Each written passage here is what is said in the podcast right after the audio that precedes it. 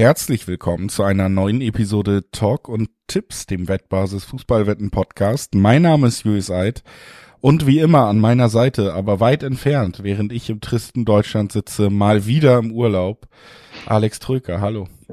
Bon dia, buenas tardes, hallo, grüß dich. Ja, man kann es jetzt vielleicht schon erraten, du bist äh, in Spanien unterwegs konnte auf Twitter auch schon verfolgen, dass du dir einige Spiele auch im Stadion angeguckt hast, um da ein bisschen mhm. deine äh, Ball-Knowledge, wie wir neudeutsch sagen, zu verbessern auch und vielleicht mal meine Tipps hier zu übertreffen. Also du bist quasi auf Bildungsreise. Richtig, ich ähm, bilde mich fort. Ähm, die Tipps zuletzt waren zu schlecht, offenbar. ja. Genau. Du, du, ich stehe in deinem Schatten und dachte mir, ich muss vor Ort mal wieder das Spiel äh, besser verstehen lernen. Und äh, das kann ich natürlich in Spanien am besten. Bildungsreise. Bildungsreise. Bildungsreise, deswegen, also falls euch doch irgendwas auffällt am anderen Sound-Setup oder so, das liegt daran, dass wir so ein kleines Reisesetup hier zusammengebastelt haben, aber es sollte hoffentlich alles verständlich sein, gut funktionieren, denn es gibt ja ein paar Sachen, die wir besprechen müssen und auch wollen natürlich und das vor allem voran erstmal das Halbfinale im deutschen Pokal, wo wir einen anderen Sieger als Dortmund oder Bayern haben werden. Das steht jetzt schon fest und deswegen ist es ja vielleicht auch gerade für den neutralen Zuschauer ein recht spannender Pokal dieses Mal wieder. Auf der anderen Seite haben wir aber auch noch Nachholspiele in England. Da sieht man immer, wenn man auf die Tabelle guckt, es gibt teilweise Teams mit 30 oder 31 Spielen, teilweise Teams mit schon 34 Spielen. Das muss jetzt so ein bisschen aufgeholt werden in der Premier League, die immer noch sehr, sehr spannend ist. Gerade noch äh, im Kampf um Platz 5 und 6 um die Euroleague. Da wollen wir auch mal drauf gucken, äh, weil da eben auch große Mannschaften, spannende Spiele am Start sind. Also wir starten mit dem DFB-Pokal und dann gucken wir auch nochmal nach England. Als allererstes gibt's aber ein paar Hinweise, nämlich dass Sportwetten ab 18 sind, nicht für Minderjährige geeignet und dass alle Angaben, die wir in diesem Podcast machen, Angaben ohne Gewähr sind, weil sich einfach jederzeit nach der Aufnahme die Quoten noch verändern können. Zu guter Letzt, Sportwetten können Spaß, aber auch süchtig machen und wenn das Ganze bei euch zum Problem wird, könnt ihr euch an den Support der Wettbasis wenden, sei es per Mail oder per Live-Chat. Oder ihr guckt mal auf spielen-mit-verantwortung.de vorbei. Auch da gibt es erste Hilfsangebote. So, und damit haben wir jetzt alles abgearbeitet, was vorher gesagt werden muss. Alex, ich muss dich von äh, Barcelona im Camp Nou zu äh, Freiburg im Schwarzwald im Breisgau zurückholen. Da wird nämlich. Aber das ist die, ja auch schön. Ja, stimmt, das ist eine schöne Gegend, muss man sagen. Mhm. Da wird das erste Halbfinale des DFB-Pokal gespielt, über das wir sprechen wollen. Das ist das Duell zwischen dem SC Freiburg und RB Leipzig und es ist ein Duell, wo für mich tatsächlich auch alles offen ist. Für mich tatsächlich auch, ähm, wie übrigens in beiden Halbfinals. Ähm, sehr, sehr ausgeglichene Spiele, das sind spannende Spiele, oh. für mich nicht. Beim zweiten müssen, beim zweiten werde ich nochmal auf diese Aussage zurückkommen, aber äh, für gut. dieses lasse ich es gerne stehen. Na gut, ähm, also für mich beide Partien sehr ausgeglichen, sehr spannend, sehr schwer zu prognostizieren, wer weiterkommt. Ne? Kein Bayern, kein Dortmund im Halbfinale heißt, die vier Teams, die schnuppern da so richtig ran und machen sich berechtigte Hoffnungen, ja nicht nur ins Finale einzuziehen, sondern das Ding am Ende zu gewinnen. Ähm, und ja, ich finde, die Auslosung sehr, sehr ausgeglichen. Ähm, ich finde es tatsächlich gut, dass das hier auch in Freiburg stattfindet. Das macht es für mich nochmal spannender, knapper, enger, schwerer zu tippen. Also ja, äh, auf Freiburg-Leipzig freue ich mich sehr. Ja, also bei Leipzig muss man sagen, dass sie jetzt auch so ein bisschen zurück in die Spur gefunden haben. Wir haben zuletzt auch mal im Bundesliga-Podcast darüber geredet, dass die Ergebnisse nicht mehr so gut waren. Seitdem haben sie drei von vier Spielen gewonnen seitdem wir das angesprochen haben. Und dasselbe ist bei Freiburg auch der Fall. Ne? Auch drei der vier letzten Spiele gewonnen. Stehen zwei Punkte vor den Leipzigern, damit weiterhin auf Platz vier, die Leipziger auf Platz fünf. Das heißt, diese Mannschaften sind eben auch noch im direkten Duell um den Champions League Platz. Bis jetzt hat Leipzig leicht das Nachsehen. Und jetzt spielst du zu Hause. Ich traue Christian Streich und seiner Mannschaft, die ihn super gut zu, äh, die ihn super gut kennt, natürlich zu, dass er sie auch top motivieren kann in so einem Heimspiel, wo es am Ende ja darum geht, den vielleicht größten Favoriten Leipzig noch aus dem Pokal zu schmeißen und vielleicht also Freiburg hat gute Chancen auf den Pokalsieg, ne, wenn sie das Halbfinale gewinnen sollten. Also die Motivation sollte da sein, dass sie sie besiegen können, wissen wir. Dass sie einer der unangenehmsten Gegner zu Hause sein können, wissen wir. Es ist eine Mannschaft, die auch um die Champions League mitspielt. Deswegen, wie gesagt, äh, bei allem, was man über Leipzig weiß, über die Qualität sagen kann, ich finde, Freiburg kann da auf vielen Leveln mithalten. Und dann muss man, glaube ich, direkt eben auch ansprechen, Alex, bei den Quoten sieht man das nicht. Und das finde ich sehr überraschend, dass wir hier so eine Diskrepanz haben und die Heimmannschaft drei Sechserquoten bekommt, während die Auswärtsmannschaft Zweierquoten glatt bekommt. Also das ist für mich ein Gefälle, was mich mehr als überrascht. Mich auch. Ähm, ich kann mir das nicht wirklich erklären, warum das so, so hoch dotiert ist auf den Freiburg-Tipp. Ähm, das ist, wie ich finde, bemerkenswert. Ist natürlich eine, wie, wie immer für uns eine Top-Chance da und für alle Tipper, ne, für alle Zuhörer, ähm, eine Top-Chance da, ähm, schöne Quoten abzustauben. Denn ich habe schon, ehrlich gesagt, auch unabhängig von den Quoten, so ein bisschen vom Bauchgefühl her Freiburg vorne. So eine Nasenspitze vielleicht. Aber mit Heimvorteil im Rücken zur letzten, ähm, wie ich finde, beeindruckender Heimsieg. Ähm, gegen Schalke, ja, es war nur Schalke, dann jetzt in Köln gewonnen, ähm, musste auch erstmal gewinnen, die waren angespitzt, die, die Kölner. Ähm, von daher drei Siege sogar in Folge, davor wurde er in Bremen gewonnen, also äh, voll im Flow, zu Hause sehr, sehr stark, wie man ja weiß. Ähm, sie sind, äh, sie haben erst zwei Heimspiele äh, verloren in der Bundesliga. Also ich sehe hier gute Gründe zu sagen, in einem Duell auf Augenhöhe hat man vielleicht die Heimmannschaft vorne und dass man dann drei 60er Quoten bekommt, ist super gutes Value und lohnt sich anzuspielen, wie ich finde. Absolut. Also erstmal, es ist einfach zu hoch, auch in meiner Einschätzung. Das ist dann immer zumindest eine Chance. Nicht gesagt, dass es genauso passieren wird, aber es ist eine Chance, da echt spannende Quoten abzugreifen. Äh, ich bin da wirklich auch bei dir. Ich glaube, es ist Augenhöhe. Ich glaube, es wird ein enges Spiel. Wir haben auch noch den Bonus eben Pokalspiel. Das wird umkämpft. Da wird es also ich sehe keine Mannschaft klar gewinnen hier von den beiden. Deswegen ist dieser Quotenunterschied auch zu hoch, weil sie liegen einfach dichter beieinander und das Spiel wird auch dichter beieinander liegen. Und jetzt ähm, natürlich bei dieser hohen Quote auf Freiburg kommen wir nämlich noch zu einer anderen hohen Quote. Wir kriegen eben 1,8er Quoten auf die doppelte Chance. Ne? Also mhm. Freiburg oder Unentschieden. Fast Zweierquoten äh, für das Ding geht in die Verlängerung oder Freiburg gewinnt das zu Hause. Zwei Ausgänge, also gerade auch das Unentschieden mit reingenommen, das kann ich mir eben auch sehr gut vorstellen. Ne? Also das ist wirklich eine, eine Sache, dass man hier wirklich bis ins Elfmeterschießen geht, die schon bei diesen beiden Mannschaften und dem, wie sie spielen, was sie zu leisten vermögen, das ist für mich schon vorstellbar, dass es auch so weit kommen könnte. Und das, ja. Stichwort Elfmeterschießen, ne? Gutes Stichwort, denn wir erinnern uns, Freiburg hat ja noch eine Rechnung offen mit Leipzig. Das war das letztjährige Pokalfinale. Da setzten sich die Roten Bullen im Elfmeterschießen in Berlin durch. Also ähm, haben wir ein gutes Beispiel für, dass diese Paarung in diesem Pokalwettbewerb länger gehen kann als die 90 Minuten und zwar bis ins Elfmeterschießen. Ähm, von daher, Freiburg hat da auch nochmal eine Rechnung offen, wird, glaube ich, auch nochmal so ein Pünktchen mehr motiviert sein, so ein Prozentpunkt. Ähm, von daher, ja, unentschieden finde ich sehr, sehr spannend, dass man sagt, das dauert ein bisschen länger. Ähm, denn Leipzig hat natürlich die individuelle Klasse. In Kunku ist jetzt zurück, ne, hat gegen Hoffenheim getroffen. Ähm, das ist auf jeden Fall ein Faustpfand. Ähm, Freiburg kommt eher übers Kollektiv. Leipzig ab und zu eher, wie ich finde, über die Individualisten. Also super ausgeglichen, daher finde ich die doppelte Chance sehr, sehr interessant, ähm, die du angesprochen hast. Und das wäre dann tatsächlich auch den, der Tipp, den ich da abgeben wollen würde. Am Ende sehe ich aber trotzdem Freiburg die Nase vorn haben. Also man kann ja auch tippen, wer kommt weiter, ne? Ja. Muss ja nicht immer im Dreiweg sein. Und da würde ich auf Freiburg gehen, damit sie quasi, ja, letztes Jahr sind sie knapp gescheitert, waren ja so Everybody's Darling und äh, die neutralen Fans, die Traditionalisten drückten ja im Pokalfinale Freiburg die Daumen, dann wurde es Leipzig, das sah nicht jeder so, so gern. Ähm, wenn sie jetzt quasi Leipzig im Halbfinale rausschmeißen können und wieder ins Pokalfinale einziehen würden, wäre das eine schöne Story aus, Leipzig, äh, aus, aus Freiburger Sicht. Und deswegen sage ich, diese Story wird so, wird so passieren. Ja. Und äh, Freiburg kommt weiter, ist ja auch quasi abgedeckt durch die doppelte Chance, denn entweder es geht in die Verlängerung oder Freiburg gewinnt. Das sind die beiden Sachen, die es möglich machen. Wir machen es möglich, dass wir auch das zweite Halbfinale besprechen. Ja, war eine mittelmäßige Überleitung, aber mhm. hey, wenn du im Urlaub bist, dann ist es mein Gehirn auch noch zur Hälfte. Wir sprechen über das zweite Halbfinale und das ist das Duell zwischen Stuttgart und Eintracht Frankfurt. Und da ähm, ja, muss ich dir zumindest äh, zum Zeitpunkt der Auslosung natürlich widersprechen, dass das krass auf Augenhöhe ist irgendwie, weil da, als es ausgelost wurde, haben wir einen klaren Abstiegskandidaten mit Stuttgart gehabt, der den zweiten Trainer der Saison dann entlassen hat, gerade vor dem Pokalspiel, was sie gewonnen haben. Und auf der anderen Seite Eintracht Frankfurt, die man immer noch als Kandidat im Kampf um die Champions League so ein bisschen mitgesehen hat. Jetzt sind wir ein paar Monate, äh, Wochen später Und jetzt bin ich bei dir, man hat sich ganz schön angenähert, denn Sebastian Hoeneß funktioniert bei Stuttgart im Gegensatz ja. zu Labadia und Oliver Glasner bei Eintracht Frankfurt nicht mehr so wirklich.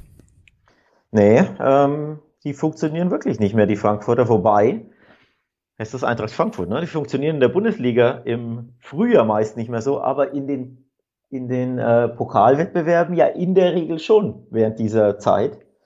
Und deswegen war ja anfänglich meine, meine Andeutung, dass dieses Spiel nicht nur eng ist, sondern ich vielleicht eher Richtung Auswärtsmannschaft tendiere und da wirst du jetzt, glaube ich, widersprechen. Ja, also erstmal muss ich schon sagen, die interessanteste Quote hat die Auswärtsmannschaft hier in diesem Aufeinandertreffen. Eine Dreierquote auf Eintracht Frankfurt, die natürlich in den letzten Jahren nicht auf Augenhöhe mit Stuttgart, sondern deutlich drüber zu setzen sind. Das muss man einfach sagen. Eine Mannschaft, die absolut ja geschaffen scheint für K.O.-Spiele auch. Das muss man auch sagen. Die Titel geholt hat, die find, ich meine, man muss sich auch immer fragen, mit welchem Selbstbewusstsein geht welche Mannschaft da rein. Und hier kommt eine Mannschaft, die gerade die äh, letzte Saison den Europapokal gewonnen hat, die traditionell im DFB-Pokal hoch mitspielt und eine Mannschaft, die gleichzeitig um den Abstieg kämpft in der Liga, wo es gerade ganz gut läuft. Man will sich vielleicht auch, auch darauf konzentrieren bei den Stuttgartern so ein bisschen. Also die Gefühlslage ist trotzdem noch eine andere, aber du hast es gesagt, Frankfurt in der Liga enttäuschend, ne? Ich weiß gar nicht, wie lange man genau jetzt äh, sieglos ist. Du hast es gerade nachgezählt. Spiele. Neun Spiele in der Liga. Das ist wirklich, ähm, wirklich schwach. Und ich habe mhm. Äh, das fast verdrängt, wie schwach das ist. Ist mir nochmal aufgefallen, als ich jetzt unter der Woche, nicht unter der Woche, sondern am Wochenende nach dem letzten 1-1 von Frankfurt gegen Augsburg übrigens wieder ein schwacher Auftritt, ne? Ähm, gelesen habe, ja Formulierung wie äh, Oliver Glasner soll noch das Pokalspiel kriegen. Und da habe ich dann doch nochmal nachgeguckt, oh ja, stimmt. Die sind so abgeschmiert in dieser Rückrunde, dass ernsthaft über den Trainer diskutiert wird, der dir von nicht mal einem Jahr den Europapokal geholt hat. Ne? Also da ist wirklich einiges am Argen mittlerweile. Und jetzt kommen wir abschließend auch nochmal ein wichtiger Punkt, Alex. Äh, wahrscheinlich, äh, das hat sich auch rauskristallisiert in den letzten Tagen, auch ohne Kolumuani. Der wird äh, verletzt ausfallen. Und das würde äh, mich dazu bewegen, meinen Tipp zu überdenken, um ehrlich zu sein. Also ich hatte hier auch wieder in einem Duell auf Augenhöhe, das sehr eng ist, am Ende eher die Frankfurter Nasenspitze vorne, um ehrlich zu sein, weil, wie gesagt, Pokalwettbewerb, weil auf Bundesliga haben sie warum auch immer nicht mehr so viel Bock. So, ich muss mir das so, so salopp mittlerweile ähm, erklären, denn das ist ja wirklich fast unerklärlich, warum sie da ständig in gegen Mannschaften, die sie für die selber ja um nicht viel geht. Ne? Siehe Gladbach zum Beispiel, dass sie die einfach nicht schlagen können. Ne? Sie haben Stuttgart nicht schlagen können, Bochum nicht schlagen können, Gladbach, Augsburg, das sind eigentlich Mannschaften, wo du denkst, die muss die Eintracht jeweils besiegen und dann kämpfst du hier um Platz vier mit und so schmieren sie ab und haben irgendwie, ja, gar keine Durchschlagskraft mehr und wenig Motivation, aber genau diese Motivation haben sie eben normalerweise in den Pokalwettbewerben. Sollte aber Kolomwani ausfallen, ja, rücke ich vielleicht doch wieder von meinem Frankfurt zieht ins Finale Tipp ab. Ja, es ist halt ein wichtiger Spieler, vor allen Dingen unter einem Punkt, den ich wirklich wichtig finde, auch bei Frankfurt zu beachten. Frankfurt hat, und das ist eine der Hauptgründe für diese Negativserie, wirklich viel an offensiver Durchschlagskraft und Effektivität verloren in dieser Rückrunde. Ne? Also Frankfurt tut sich wahnsinnig schwer eben auch ein Tor mehr zu schießen als der Gegner. Defensiv war es nie die beste Mannschaft der Liga. Das konnte man aber auch oft kaschieren. Nun hast du jetzt eben Spieler wie ein Götze, der einfach nicht gemacht ist, dafür den Abschluss zu suchen. Wenn er es macht, dann ist er wirklich nicht sehr zielstrebig und äh, trifft eben nicht oft. Und ich finde, Frankfurt tut sich vor allen Dingen offensiv super schwer. Und das ist gerade in einem K.O.-Spiel, in einem Pokalspiel ein Problem, ne? Also wenn du hier nicht die gegnerische Mannschaft äh, overscoren kannst, dann wird es irgendwann eng werden. Dann hast du eben das heimische Publikum in Stuttgart. Du hast da eine andere, ja, eine andere Euphorie jetzt zumindest unter Hönes, die sich entwickelt hat mit den letzten Ergebnissen. Es waren ja auch wieder dramatische Spiele dabei, Last-Minute-Ausgleichsspiele. Ähm, also für mich ist es wirklich viel, viel näher aneinander gerückt als ähm, als ich es bei der Auslosung noch erwartet hätte. Da wäre ich klar Richtung Frankfurt gegangen. Jetzt ja.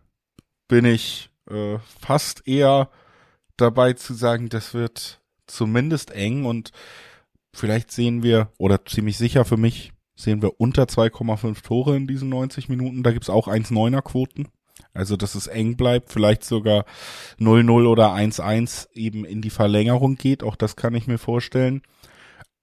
trotzdem, trotz allem, jetzt haben wir sie zehn, sieben Minuten niedergeredet.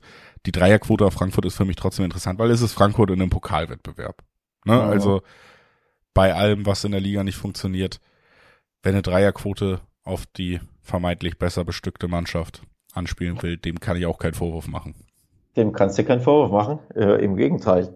Das kann man gut erklären. Ähm, Heimvorteil, ne? Stuttgart ist, glaube ich, schon was wert. Äh, die sind zuletzt übrigens, wir haben ja darüber gesprochen, dass äh, Frankfurt seit neun Spielen nicht mehr gewonnen hat. Der VfB hat vier Spiele nicht verloren in der Bundesliga. Jetzt zuletzt wieder, ne? super wichtiger Heimsieg gegen Gladbach ähm, geholt, 2 zu 1. Das gibt eine Motivation in Bochum gewonnen. Das gibt einen Push. Ähm, natürlich, normalerweise würdest du sagen, die legen jetzt nicht so das Hauptaugenmerk auf den DFB-Pokal. Ne? Die wollen irgendwie in der Liga bleiben und da überleben. Aber wenn du schon so weit gekommen bist und äh, die Auslosung ja gnädig zu dir ist, im Sinne von, du hast nicht nur ein Heimspiel, sondern nix Bayern, nix Dortmund, ne? auch nicht Leipzig, ja, dann kannst du auch mal schön ins Pokalfinale einziehen. Ne? Wenn der, ich hätte jetzt fast gesagt, wenn der rote Teppich schon so ausbereitet ist oder, oder ausgerollt ist. Aber ja, schwierig unterm Strich, weil hinten bist du trotzdem immer so wackelig und so Grüße an Sagadu mit dem Kopf manchmal nicht bei der Sache, dass du auch ohne Kolumani dem Gegner einfach immer Tore schenken kannst. Ne? Dieser Elfmeter, den Sagadu da ver, ähm, den Sagadu am Wochenende äh, verschuldet hat. Ja, ja man was, sieht was immer noch, es sind immer dir, noch ne? dieselben Fehler drin, ähm, die, Eben. die Stuttgart oft hatte. Eben. Und deswegen sage ich auch, wenn Frankfurt hier nicht in der besten Form ist, die sind ein bisschen motivierter wegen Pokal. Und Stuttgart, auch wenn die in guter Form sind, sind einfach immer wieder, immer wieder dafür gut, dass sie ja hinten irgendeinen Lapsus machen, irgendeinen Bock schießen. Deswegen habe ich hier beide Treffen übrigens auf dem Zettel. Denn man weiß ja von beiden Mannschaften, dass sie nicht sonderlich gut im Verteidigen sind und nicht sonderlich häufig die Null halten hinten. Und ich glaube, das wird unterhaltsam. Und deswegen sage ich beide Treffen. So kann man sich auch im, aus dem Dreiweg raushalten, wenn man sich da nicht sicher ist. Ja, auf jeden Fall, bevor wir aber jetzt in die Premier League wechseln, möchte ich es noch einmal, äh, wir müssen jetzt einmal konkret werden. Wir haben es ja auch bei den Champions League Viertelfinals so gemacht und du sagst mir jetzt, wie das Pokalfinale lautet. Dann äh, gehe ich auf, boah, also Freiburg, sage ich schon mal, habe ich ja vorhin mehr oder minder deutlich gemacht. Ich habe Freiburg im Finale und mit Kolomwani hätte ich eher die Frankfurter vorne. Wenn der aber ausfällt, muss ich fast auf, auf den VfB gehen. Aber irgendwie wäre das so komisch, wenn ein Abstiegskandidat, der vielleicht am Ende ja sogar absteigt, im Pokalfinale steht, weil das würde ja so gar nicht zur Saison passen, ne? Ja, gut, ich meine, es wird immer außergewöhnlicher, aber es ist auch nicht so, dass es noch nie passiert ist. Ich glaube, es gab auch schon Zweitligisten im Pokalfinale, also. Natürlich, logisch. Ähm, Freiburg-Stuttgart fände ich einen schönen Tipp. Äh, ich glaube, es könnte dann der erste Titel für Streich werden. Und ähm, würde, glaube ich, nochmal unterstreichen, dass äh, egal was man von seiner Art hält oder so, da wirklich tolle Arbeit geleistet wird über eine lange, lange Zeit. Ähm, ja. Werden wir aber auf jeden Fall drüber sprechen, wenn das Finale ansteht und auch mal gucken, wie weit entfernt oder richtig wir da lagen. Wir wollen auf jeden Fall auch ein bisschen weiter entfernt weitermachen, nämlich in der Hauptstadt des Vereinigten Königreiches in London. Da spielt Arsenal gegen Chelsea. Es ist also ein London Derby zwischen einer Mannschaft, die diese Saison deutlich besser unterwegs ist, als wir es eigentlich gewohnt sind, nämlich Arsenal, und deutlich schlechter, als wir es eigentlich gewohnt sind, nämlich Chelsea. Das ist ein kleines Krisenderby. Ähm, für Chelsea, naja, gut, da geht es um gar nichts mehr, ne? Ähm, Für Arsenal auch nicht. Ja, das ist so nicht korrekt. Das ist gehässig von dir. Chelsea ist was Zwölfter. Also da geht in, in beide Richtungen gar nichts mehr. Und bei Arsenal, naja, die haben jetzt ihren Platz an der Sonne just verloren in der Premier League. Man City ist jetzt vorbeigezogen, weil sie ähm, bei Fulham gewonnen haben. Und da Arsenal seit vier Spielen auf einen Sieg wartet, darunter eben das Kracher Meisterschaftsthriller äh, Mini-Endspiel bei City verloren hat letzte Woche, ist Arsenal nur noch Zweiter. Heißt, die haben richtig Druck bei Chelsea. Andererseits, Chelsea, naja, was soll man denen zutrauen? Die verlieren, verlieren, verlieren, verlieren am Stück. Ich glaube, acht Spiele oder so, Pflichtspiele nicht gewonnen. In der Premier League vier der letzten fünf verloren.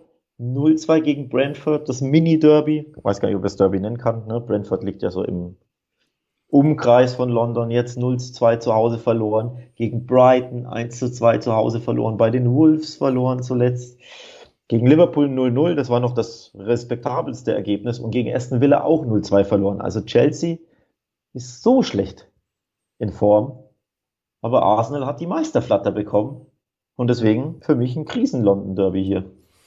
Ja, also man muss bei Chelsea wirklich sagen, Chelsea ist 10 Punkte von einem Abstiegsplatz entfernt und 15 Punkte vom Europa League Platz. Also da ist es realistischer, dass man noch absteigt in diesem Jahr, als dass man noch international spielen wird, um die Krise mal zu unterstreichen. Und man muss wirklich sagen, mit all dem Chaos und so, das Einzige, was Chelsea von einer absolut grauen ähm, Mittelmaßmannschaft abhält, ist, dass man weiß, sie haben viel Geld ausgegeben und manche Namen der Spieler kennt. Aber man sollte schon fairerweise dieses Jahr daran gehen und keine Großtaten mehr erwarten. Das haben wir jetzt wirklich über eine lange, lange Zeit gesehen.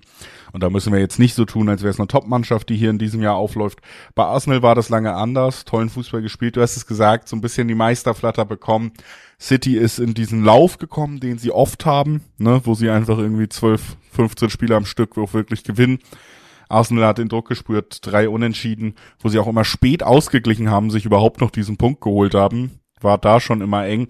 Und dann gab's gegen City ja am Ende die Vorentscheidung in der Meisterschaft, weil es auch so eine deutliche Angelegenheit war, wo du nochmal gesehen hast, natürlich gibt es einen Unterschied zwischen diesem Manchester City und dem Arsenal, was ja es geschafft hat unter Arteta sich so zu entwickeln, dass sie das erste Jahr um Champions League, um Titel mitspielen können. Sie hatten vielleicht auch zu gute Ergebnisse und über eine gesamte Saison gleicht sich so ein bisschen aus. Man merkt, vielleicht sind sie nicht, also für mich sind sie nicht so weit, dass sie wirklich um die Meisterschaft jetzt noch mitspielen können bis zum letzten Spieltag.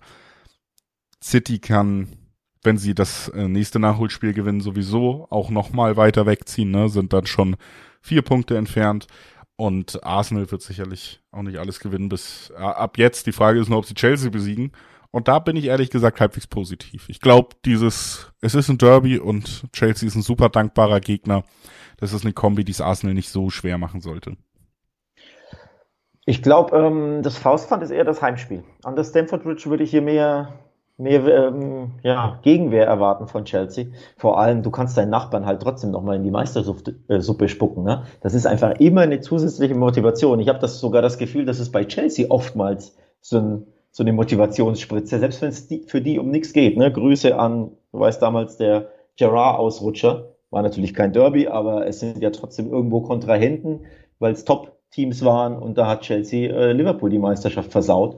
Und irgendwie haben sie damals, ja, ist lange her unter Mourinho, aber irgendwie Motivation aus dieser Situation gezogen, ne? dass sie da einem Konkurrenten, ähm, einem, einem Kontrahenten irgendwie ein Bein stellen konnten, obwohl es für sie um nichts mehr ging. Also ich glaube, das hat diese Mannschaft schon irgendwo in sich, dass sie sagen können, wir können hier unserem Nachbarn die Meistersuppe versauen. Nee, das macht keinen Sinn. In die Meistersuppe spucken, den Titel versauen. Aber sie sind halt einfach so unfassbar schwach. Ne? Das ist so ein unhomogene. Ja, es ist so zusammengewürfelt. Ich ja. sehe da wirklich nicht, dass so eine, also dass da so eine mannschaftliche Geschlossenheit und so ein Trotz entsteht. Ich, das sehe ich wirklich nicht kommen bei Chelsea. Also bin ich bei dir.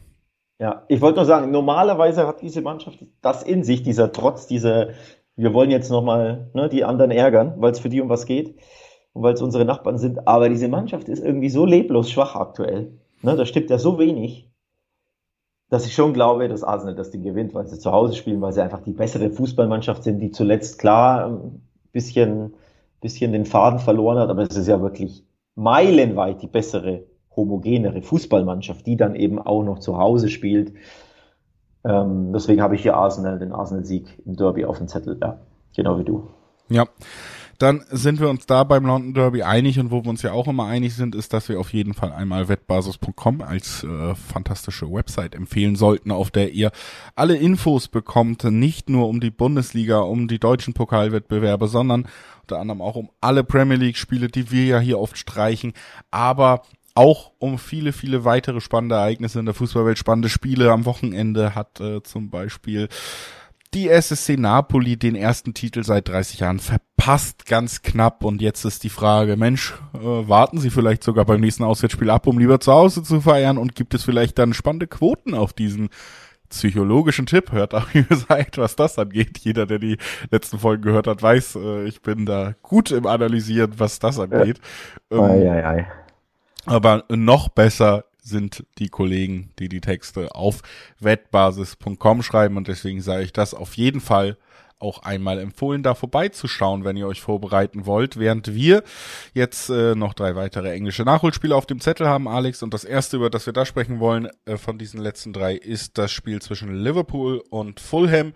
Liverpool hat gestern, äh, wir nehmen am Montag auf, am Sonntag erst ein spektakuläres Spiel geliefert drei Tore in 15, in den ersten 15 Minuten geschossen gegen Tottenham. Da hat man kurz gedacht, Mensch, Tottenham, das wird die nächste krasse Halbzeit wie gegen Newcastle aber sie haben sogar ausgeglichen in der 93. Minute. Richarlison, erstes Saisontor, 14 verschiedene Jubel, Trikot ausgezogen, gelb abgeholt, direkt im Gegenzug das 4-3 kassiert.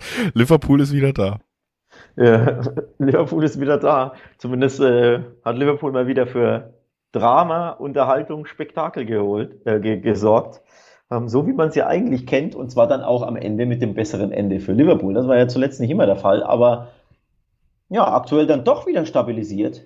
Ähm, jetzt, wo es äh, Spötter sagen, um nicht mehr so viel geht, weil die Champions League zu weit weg ist, gewinnen sie plötzlich am Stück, nämlich viermal in Folge in der Premier League jetzt Siege eingefahren. Ähm, teilweise natürlich spektakulär, wie jetzt beim 4 zu 3, auch sehr eng, sehr umkämpft, ne? 2 zu 1 äh, bei West Ham gewonnen. Ähm, 3 zu 2 davor gegen Nottingham, da war es ja auch schon unterhaltsam an der Enfield Road. Aber sie gewinnen aktuell eben ihre Spiele. Ja, nur wird es halt bestenfalls zu Platz 5 reichen. Und ob das so versöhnlich ist, weiß ich nicht. Ja, also versöhnlich äh, weiß ich auch nicht, aber ich finde schon, dass man sagen muss, es geht in eine richtige Richtung und Klopp selber hat gesagt, dass er das jetzt alles auch so ein bisschen als Vorbereitung auf die nächste äh, Saison schon sieht, ne, die Spiele. Er hat jetzt endlich, muss man auch fairerweise sagen, in der Offensive seine Option zusammen. Diaz hat wieder getroffen. Jota, seit er fit ist, trifft wirklich enorm regelmäßig. Also da siehst du auch mal, was das für einen Unterschied macht, wenn der wieder einsatzfähig ist. Er hat ja auch große Teile der Saison gefehlt. Trotzdem hast du weiter gesehen, Liverpool ist einfach in der Balance natürlich anfällig. Ne? Also diese oh. hohe Linie weiterhin, dass du nach 3-0 Führung drei Tore kassierst, dass diese Mannschaft dann auch einfach nicht tief verteidigen kann, eine hohe Führung verteidigen kann. Das ist natürlich problematisch. Trotzdem siehst du jetzt auch, du hast vier Siege in Folge und du stehst auf einem, auf einmal auf einem sehr guten Punkt, um den Platz 5, den Euroleague-Platz zumindest zu verteidigen, obwohl du auch schon teils neun Punkte hinter Tottenham, hinter ähm, ja, hinter Newcastle stand. Newcastle ist weiter davongezogen, aber sie sind dran am Euroleague-Platz. Für die Champions League kommt zu spät. Nur für mich ist Liverpool so langsam wieder in einem Lauf, dass sie auch noch ein paar Punkte holen werden. Und ich glaube tatsächlich auch, dass es gegen Fulham weitergehen wird, weil ich ja Liverpool auf einem auf einem Weg sehe, dass sie zumindest wieder zu einer Mannschaft werden, die eben einen Lauf hat, das ist auch immer das, was man Klopp zugestehen muss. Er ist ein Trainer, der gerade mit Emotionen gut arbeiten kann und die sind gerade wieder da. Du hast Spieler, die zurückkommen, positives Gefühl. Ich, um die Quote auch ein bisschen spannender zu machen, tippe auf den Handicap-Sieg für Liverpool, denn wir haben eine relativ niedrige 1-2er-Quote im Dreiweg. Deswegen glaube ich hier zu Hause Enfield nochmal, das lief in letzter Zeit sehr gut, im Gegensatz zu den Auswärtsspielen. Und deswegen tippe ich auf den Handicap-Sieg für die Reds. Wo es besonders gut läuft bei den Reds ist im Sturm. Ne? Die Abwehr ist weiterhin nicht sattelfest. Bei all den Siegen gab es trotzdem zuletzt immer Gegentore, aber vorne treffen äh, die Stürmer einfach besser und funktionieren besser. Ne? Fast schon egal, in welchem Setup sie spielen. Mo Salah hat jetzt wieder Selbstvertrauen getankt, den Elfmeter in die Mitte geschossen. Du hast Jota erwähnt, Diaz hat getroffen, Gakpo findet sich immer besser zurecht. Ähm, also da hast du einfach Offensivspieler, die aktuell treffen, die aktuell besser funktionieren. Gegen den Ball ist es immer noch löchrig. Das hat jetzt das Tottenham-Spiel gezeigt. Ähm, das hat auch das Nottingham-Spiel gezeigt, wo sie auch zwei Gegentore gegen den äh, Abstiegskandidaten zu Hause kassieren. Ist ja auch ein bisschen viel, ne? Aber zumindest vorne funktioniert es. Deswegen ist mein Tipp nicht nur Liverpool gewinnt, sondern ich glaube, Liverpool schießt mindestens zwei Tore. Da kann natürlich dann der Handicap-Sieg auch logisch dabei sein sollten sie mal zu Null spielen, ne? ein 2-0 oder aber so ein, so ein 3-1 ist für mich ein Ergebnis, das ich mir gut vorstellen kann. Also ich glaube, Liverpool wird erneut wieder definitiv häufiger treffen als der Gegner, mindestens aber zweimal, vielleicht sogar dreimal. Deswegen ist das mein Tipp, dass Liverpool nicht nur gewinnt, sondern äh, mindestens zwei Tore schießt. Das könnte ich, äh, kann ich nur unterschreiben. Wie gesagt, äh, muss ja auch erfüllt sein von meinem Handicap-Tipp und glaube ich auch dran. Würde sagen, lass uns einfach direkt weitergehen zum nächsten Spiel. Manchester City, der kommende Meister, wuhu, gegen West Ham. Ja, City, wie gesagt, steht mittlerweile an der Spitze der Tabelle, hat lange gedauert, bis sie sich da an Arsenal vorbeigekämpft haben, haben noch ein Spiel weniger als Arsenal, das heißt, selbst wenn Arsenal gegen Chelsea gewinnen sollte, kann City dann eben erneut vorbeiziehen mit immer noch einem Spiel weniger, also sie haben eine tolle Ausgangslage, sie spielen tollen Fußball und es ist ein Spiel, wo ein Rekord gebrochen werden kann, erneut von Erling Haaland. 34 Tore hat er, das ist der Rekord für Tore in der Premier League und zwar nicht nur in diesen 38 Spielen, sondern insgesamt, auch vorher, als die Liga noch mehr Spiele hatte, gab es nur 34 Tore in einer Saison. Die kann er jetzt schon im, glaube ich, 33. Spiel seiner Mannschaft, ja, 33. Spiel seiner Mannschaft in dieser Saison brechen. Und das ist ein sehr, sehr angenehmer Tipp, auch zu sagen, das tut er auch, denn ich glaube, das ist einer der Rekorde, nicht diese wahllosen Rekorde, die jeden Spieltag aufgezählt werden, sondern das ist wirklich ein großer, vielleicht sogar ein ewiger Rekord. Das weiß er, das wissen seine Mannschaftskollegen. Er trifft sowieso eigentlich fast jedes Spiel. Ich glaube, City wird viel, viel dafür tun, dass es auch dieses Spiel so sein wird. Ewiger Rekord glaube ich gar nicht, denn ja, vielleicht bricht er ihn selber nächstes Jahr. Genau, das wollte ich ja. sagen. Er bricht ihn wahrscheinlich selber nächstes Jahr oder das Jahr darauf. Ähm, da würde ich jetzt schon wahrscheinlich drauf setzen. Ja, ähm, dass der Rekord fällt, es steht, glaube ich, außer Frage. Die Frage ist nur maximal, wann er fällt, ob jetzt schon gegen West Ham oder ähm, im nächsten Spiel oder maximal im übernächsten, aber fallen wird er garantiert. Ähm, es gibt, ja, gute Gründe zu sagen, er fällt jetzt schon, denn einfach Man City spielt einfach zu Hause. Das ist schon mal der Hauptgrund. Ne? Da, da putzen sie ja ähm, alles weg in der Regel. Auswärts auch. Also wie bitte? Auswärts Aus auch. Ich wollte nur sagen, fast alles zu Hause, denn ja, es gab ein Remis und eine Niederlage zu Hause. Sie sind trotzdem das mit Abstand beste Heimteam. Ähm, und West Ham ist jetzt ehrlich gesagt nicht nur in der Saison nicht furchteinflößend, sondern auch in der Fremde nicht sonderlich furchteinflößend. Zwei, zwölf Auswärtspunkte gab es, drei Auswärtssiege. Das ist sehr dünn, also das ist einfach kein furchteinflößender Gegner, bei dem man äh, gut und gerne sagen kann, ja, natürlich nicht nur City gewinnt, sondern Haaland trifft der, der Standardtipp fast schon in dieser Kombi und dann bricht er logischerweise auch seinen Rekord. Ja, also ich, ich sehe es kommen. Ich glaube auch wirklich, das ist eine Sache, wo auch ihm seine Mannschaftskameraden nochmal helfen werden. Selbst in der 94. Minute, wenn er noch ohne Tor ist, haben wir gegen Arsenal gesehen, dann macht er die Haare auf und erzielt einen Treffer. Also ähm, wie sollst du das? Äh, das war wirklich eine unfassbare Szene, weil es wirklich, er macht sich schon lustig in einem Duell mit dem, ja, in dem Meisterschaftsduell eigentlich, ne? Da kann er sich solche Späßchen erlauben und trifft dann noch. Das konnte ich, äh, das war, du hat bist doch, Du bist doch nur neidisch auf sein wallendes Haar. Das bin ich ja. auch auf jeden Fall, aber trotzdem, da war ich fast äh, fassungslos, dass äh, ja so ewige Rekorde da in einem Meisterschaftskampf quasi im Vorbeigehen von diesem noch sehr jungen Spieler gebrochen werden in der angeblich schwersten Liga der Welt. Aber ich glaube, so schwer ist sie halt für Manchester City nicht. Muss West Ham zugestehen, damit ich das einmal abschließend gesagt habe, dass sie eine grausige Hinrunde gespielt haben, mittlerweile sich aber ein bisschen besser gefangen haben, wieder gut dastehen in der Conference League, auch äh, stark noch unterwegs sind unter David Moyes, der sich da so ein bisschen wieder stabilisiert. Die Jahre vorher hat er ja tolle Arbeit geleistet bei den Hammers und jetzt äh, sind sie wieder ein bisschen in die Spur zurückgekommen. Sie haben mit Declan Rice einen wichtigen zentralen Spieler, der super viel zusammenhalten kann aber keine Mannschaft in dieser Liga ist dem 8 Milliarden Projekt von Pep Guardiola äh, ja, gegenüber gewappnet und gerade nicht in dieser Spätform, die sie jetzt gefunden haben. Haaland trifft, City gewinnt, kann man vielleicht auch kombinieren, weil natürlich auch die Quoten an sich auf beide Tipps nicht herausragend hoch sind. Ähm, das ist mein, mein Tipp. Dann würde ich sagen, gibt's bei dem Spiel nicht mehr viel zu besprechen. Vielleicht ja beim nächsten. Wir sind uns wieder übrigens sehr, sehr einig. Wir haben nur noch ein Spiel, wo wir uns äh, widersprechen können. Ne? Das letzte in der Besprechung ist Brighton gegen Man United. Gibt auf jeden Fall, würde ich sagen, prinzipiell die Möglichkeit, sich bei diesem Spiel nicht ganz einig zu sein, denn eine Mannschaft, die sich dieses Jahr nochmal mit einem neuen Trainer weiterentwickelt hat, tollen Fußball spielt und Manchester United sind am Start. Brighton empfängt Manchester United. Ja, na, Alex nickt grinsend. Da habe ich ein wenig damit gespielt. Nein, auch Manchester United natürlich. äh, toll unter Ten Hag in manchen Spielen, aber Brighton, die ja vielleicht größte Hype-Mannschaft im europäischen Fußball, auch für die Taktik-Nerds seit äh, Saris Napoli. Also da ist wirklich, die spielen wirklich tollen Fußball mit vermeintlich kleinen Mitteln und spielen eben auch noch um die Euroleague, sind meiner Meinung nach sogar der größte Herausforderer für Liverpool. Denn Liverpool mit äh, 56 Punkten auf Platz 5 und Brighton auf Platz 8 mit 52 Punkten, aber zwei Spielen weniger. Das heißt, wenn sie mhm. beide Nachholspiele gewinnen, sind sie sogar einen Punkt an Liverpool vorbei. Und wie gesagt, sie spielen einfach eine richtig, richtig starke Saison. Und sie haben sogar drei Spiele weniger als Aston Villa, die siebter sind, oder als Top Tottenham, die sechster sind. Und die jeweils zwei Punkte für Brighton sind. Also wenn Brighton einfach nur halbwegs, sie müssen ja nicht mal die zwei beziehungsweise drei Nachholspiele gewinnen, ne? einfach hier vier Punkte holen, dann bist du schon, dann bist du schon an, auf Platz sechs.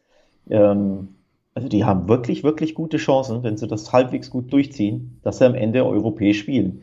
Ähm, muss ja nicht unbedingt Fünfter werden. Ne? Platz sechs äh, dürfte ja auch für die Europa League reichen, weil im FA Cup ja das Manchester Derby ansteht und beide werden ja in, in die Champions League einziehen. Ähm, also sehr, sehr spannend für Brighton, dass sie sich da ähm, ja, krönen können am Ende der Saison mit dem Einzug in den Europapokal. Und logischerweise auf dem Weg dahin wäre natürlich so ein Heimsieg gegen United ein ziemlich großer Schritt und ein Ausrufezeichen auch, ne? Es wäre ein Ausrufezeichen, es ist sicherlich auch keine leichte Aufgabe, aber es unterstreicht ja auch nochmal die Achievements, die man dabei, äh, die man da bei ähm, überhaupt äh, bei Brighton mittlerweile hat, dass wir jetzt erstmal lange über Brighton sprechen, als über Manchester United, den vermeintlich größten Club der Welt in diesem Duell. Also, dass man diese Namen schon so nebeneinander stellt, das ist, äh, glaube ich, schon das erste Zeichen dafür, dass es hier recht spannend werden wird. Auch die Quoten, ähm, um das mal zu sagen. Zweierquoten auf Brighton zu Hause, drei 50er Quoten auf Manchester United, die sicher auf einem Champions League Platz stehen, also sogar vor ihnen in der Tabelle, sieht man auch nochmal, äh, ganz klar Brighton super, super stark unterwegs dieses Jahr und eben auch, ja, United manchmal schwer einzuschätzen. Sie haben wieder gerade eine ziemlich gute Serie an Ergebnissen hingelegt. Hatten sie auch schon mal um Weihnachten herum. Da waren sie ja, glaube ich, einen Spieltag offiziell hat man sie im Titelkampf mit aufgenommen in den Gazetten und dann wieder rausgestrichen ja. nach der nächsten Niederlage. Aber sie haben sich kurz rangekämpft. Trotzdem muss ich auch sagen, Manchester United berauscht halt nicht so, wie Brighton es auch oft tut. Ne? Also ich muss schon, also diesen Ten Hag Fußball von Ajax, den sehe ich da auch nicht jeden Spieltag und deswegen ist es für mich schon tatsächlich ein Spiel, was auf Augenhöhe ist. Ich hätte gerne gesagt, hey Leute, vielleicht habt ihr es noch nicht gehört, Brighton ist der neue heiße Scheiß und wir tippen drauf, weil die so eine gute Quote haben. Aber das ist leider nicht der Fall. Manchester United hat die viel bessere Quote. Ja, ähm, beide sind gut drauf, ne, in letzter Zeit. Ähm, das, das führt auch dazu, dass dieses Spiel schwer zu tippen ist. Am, am Wochenende Brighton übrigens 6 zu 0 Wolverhampton. Ja, weggebügelt, muss man sagen. Ähm, bei Chelsea haben sie gewonnen, hatte ich ja vorhin schon erwähnt. Da gute Ergebnisse eingefahren. Dazwischen gab es natürlich auch eine, wie ich finde, sehr überraschende 1 zu 3 Niederlage bei Nottingham Forest. Ähm, ja, jetzt United weiß ich nicht, ich hätte sie gern auch auf dem Zettel. Aber United ist schon abgezockt, ne? Und zuletzt eben äh, gut drauf, absolut stabilisiert, nachdem sie so ein, äh, ja, so ein kleines Zwischenloch hatten, wie ich fand, oder zumindest dieses Europa League aus, das hatte ich ja gar nicht auf dem Zettel, ne? dass du da gegen Sevilla ein 2-0 verspielst und dann in Sevilla 0 zu 3 verlierst. Hatte ich so nicht auf dem Schirm, fand ich sehr, sehr überraschend. Aber zur Wahrheit gehört natürlich auch, dass sie in der Liga seit Monaten stabil sind.